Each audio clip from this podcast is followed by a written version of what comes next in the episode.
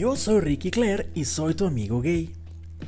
Hoy eh, es un episodio muy especial porque es el capítulo número 50 de este programa, de este podcast. Eh, ya llevo 50 episodios contándote muchas cosas, unas cosas de mi vida, otras este, de lo que yo pienso del mundo gay, de la cultura gay, eh, consejos, noticias, eh, recomendaciones, entrevistas. Y bueno, ahora, para empezar este episodio 50, déjame decirte que te voy a contar la historia de un muchacho que se llama Michel. Él se dedicó algunos años de su vida a la prostitución, pero de una forma muy especial. No se paraba en las calles a ofrecer su cuerpo, ni lo hacía por internet. Él estaba en una casa donde habían muchos jóvenes como él y de otros tipos. Guapos, unos delgados, unos no tan delgados, pero guapos, altos o chaparros, o musculosos o flaquitos, morenos, güeros, de todas las nacionalidades que te puedas imaginar, pero todos con un mismo denominador. Tenían carisma y disposición para entretener a señores que pagaban mucho dinero por unas horas de acompañamiento. Michelle me contó que en el año 1999, un día, estaba en su casa leyendo el periódico y vio un anuncio donde solicitaban jóvenes guapos para trabajar de masajistas y prometían buena paga. Y pues, ¿qué crees? Que él llamó. Le preguntaron cómo era su físico y el tamaño de su pene y su edad. Él contestó todo con mucha normalidad y le dieron cita para conocerlo. Esa noche apenas pudo dormir de los nervios porque hasta pensaba qué me voy a poner de ropa para verme bien o qué pensará la sociedad o mi familia si se entera de lo que estoy a punto de hacer. Pero bueno, al día siguiente fue a una casa al sur de la ciudad dice que estaba muy nervioso pero muy emocionado. Era una casa grande, con jardín y que se veía como muy lujosa. Lo recibió el mero mero, el jefe de la casa, el patrón de los muchachos. Un señor de unos 50 años que se veía medio naco, pero vestido con ropa que parecía costosa. Le pidió su identificación y lo llevó a la sala de la casa. Estando ahí, le dijo que entraran en confianza y que se quitara la ropa para examinarle el cuerpo. Michelle hizo todo con mucha naturalidad, como si él estuviera solito y como si nunca fuera la primera vez que hubiera hecho eso.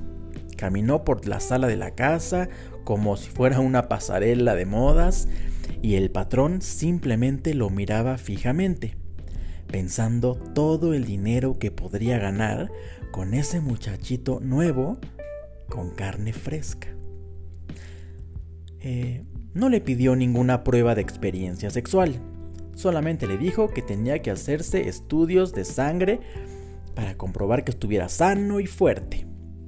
Le explicó que ahí habían muchos hombres jóvenes y que tenían horarios de 8 horas, como de oficina. Además, Tenían gimnasio, entrenador, una cocinera especial y guardias de seguridad. Todo para que los muchachos estuvieran bien atendidos y relajados.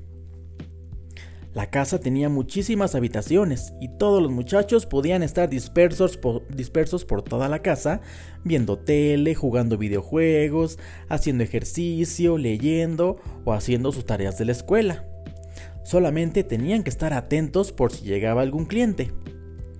Y pues ahora te voy a contar el protocolo que tenían para atender a los señores. Ahí te va.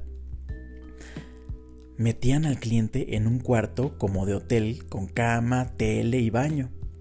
Después, cada uno de los jóvenes entraba desfilando uno por uno al cuarto para presentarse con el cliente y tratar de ganar su atención y simpatía.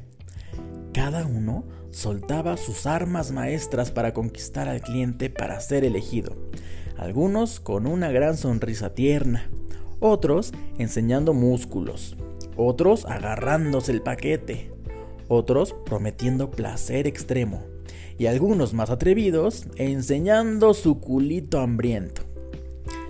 Al finalizar la presentación, el cliente elegía su favorito y el patrón le informaba la tarifa del muchacho, cobraba el dinero y le deseaba lo mejor al señor, que ya esperaba con mucha emoción la diversión prometida. El patrón salía del cuarto y se dirigía con el joven elegido para informarle la decisión y darle su dinero, que siempre era el 50% de lo cobrado. A partir de ahí, ya podrás imaginar lo que seguía. El jovencito entraría al cuarto del cliente con todo su equipo de trabajo. Condones, lubricantes, algunos juguetes y hasta películas pornográficas en DVD. Todo lo necesario para cumplir bien su labor sexual y para que el cliente estuviera satisfecho y le diera una buena calificación, porque al final el patrón le preguntaría cómo estuvo su experiencia algo así como una encuesta de satisfacción de servicio al cliente. y para todos los muchachos era muy importante sacar súper buena calificación, porque así es como se ganaba más puntuación para ir subiendo de tarifa y cobrar más dinero. Pues como ves, esto es solo el principio de esta historia, porque durante varios capítulos te contaré parte de la vida de Michelle porque vivió cosas muy divertidas, muy extrañas y otras no tan bonitas mientras estuvo en ese lugar trabajando como sexo ah, ah, ah, ya me mientras estuvo trabajando en ese lugar como sexo servidor de alta categoría. ¿Qué tal? Bueno, pues esto fue todo por hoy. Recuerda entrar a mi página tuamigogay.com. Ahí están los links para que me sigas en todas mis redes sociales, Instagram, Twitter y Facebook. Si estás escuchando esto en, tu iPhone en la aplicación de Apple Podcast, por favor escribe una reseña con 5 estrellas sobre mi programa. Así me ayudas a que mucha gente más descubra estas historias tan entretenidas. Eh, comparte este episodio con alguien que creas que lo va a disfrutar, ¿va? Y mm, pues estate al pendiente de los siguientes episodios porque la historia continúa. Y el muchacho Michelle tiene muchas cosas que contarme a mí y a ti. Muchas cosas que le pasaron y que no vas a creer. Con todos los clientes que se tuvo que meter, tuvo clientes famosos, tuvo clientes políticos, tuvo eh, clientes muy eh, peligrosos, pero todo esto en los próximos capítulos. Suscríbete si no estás todavía suscrito para que te lleguen los episodios. Acuérdate que cada martes y viernes sale uno nuevo. ¿Y qué más? Pues gracias por poner este podcast en los primeros lugares de popularidad de toda Latinoamérica y de España. Eso es muy importante para mí y te lo agradezco con todo mi corazón. Muchas gracias por ponerme atención y por escucharme amigo. Te mando un super beso. Bye.